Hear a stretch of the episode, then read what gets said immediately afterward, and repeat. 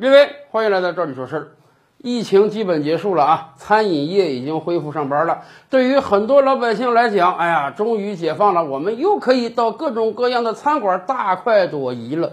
今天您是怎么选择一家心仪的餐馆的呢？说实话，餐饮业是一个更新换代最强的行业，每隔几个月可能就有一批老餐馆倒掉，一批新餐馆产生。那么，我们作为个人美食体验者来讲，如何去选择餐馆呢？哎，我们还真是有几个手段。以前呢，我们是上各种各样的点评网站，看看别的消费者给我们推荐什么样的饭店，他们的用餐体验如何。而最近这两年来啊，随着小视频的兴起，全国各地各大城市都诞生出了很多美食主播。这些美食主播经常性的去探一探店，感觉这个新开的店如何，有什么美味，然后用视频直接传达给我们。说实话，看美食主播探店来决定去不去哪家饭店吃饭，已经成为了很多人的日常生活。是啊。活色生香啊！我们隔着屏幕看到很多美食主播在饭店里吃饭，自己都忍不住流口水啊，然后赶快得定个时间，我也得到这个饭店去尝一尝。然而时间长了，很多人感觉到啊，为什么我看这个视频跟我实际去这个店有落差呢？我看这个主播吃的这么香啊，介绍的这么好，结果我一去这个店啊，感觉跟这个屏幕是两回事呢。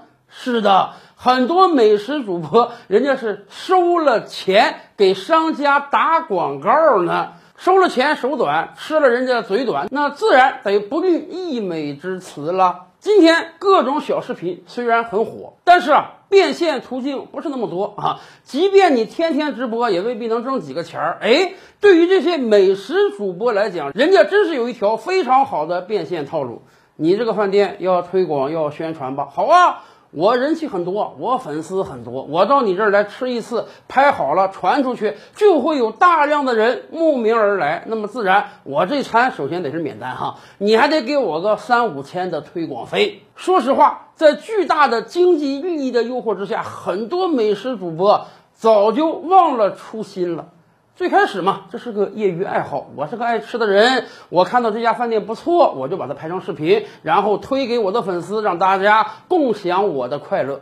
可是随着时间的推移，这个业余爱好已经变成一个商业行为了。现在我拍哪家店不拍哪家店，我说好话还是说坏话，根本不取决于我的初心，也不取决于我的尝试，而关键在于他给不给我广告费。所以，我们很多消费者才越来越失望啊！看着你拍的那么好，实际一去根本不是这回事儿，甚至还有美食主播反其道而行之。哎，我过来跟你商家谈，我收你五千推广费，给你拍条视频，干不干啊？你不干，好，你不干，我也给你拍，但这次我可就得说坏话了。自媒体要找变现途径，这个很正常。电视时代，我们看电视剧也得忍受广告不成。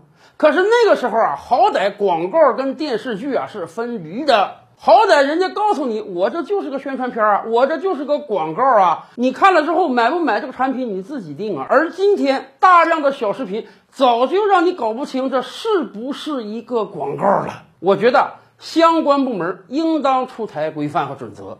哎，我允许你收商家的钱进行推广，但好歹你在明显的地方告诉我你收了人家钱，这是一条推广广告，让我们消费者能够自我判断到底去不去你推荐的场所呀。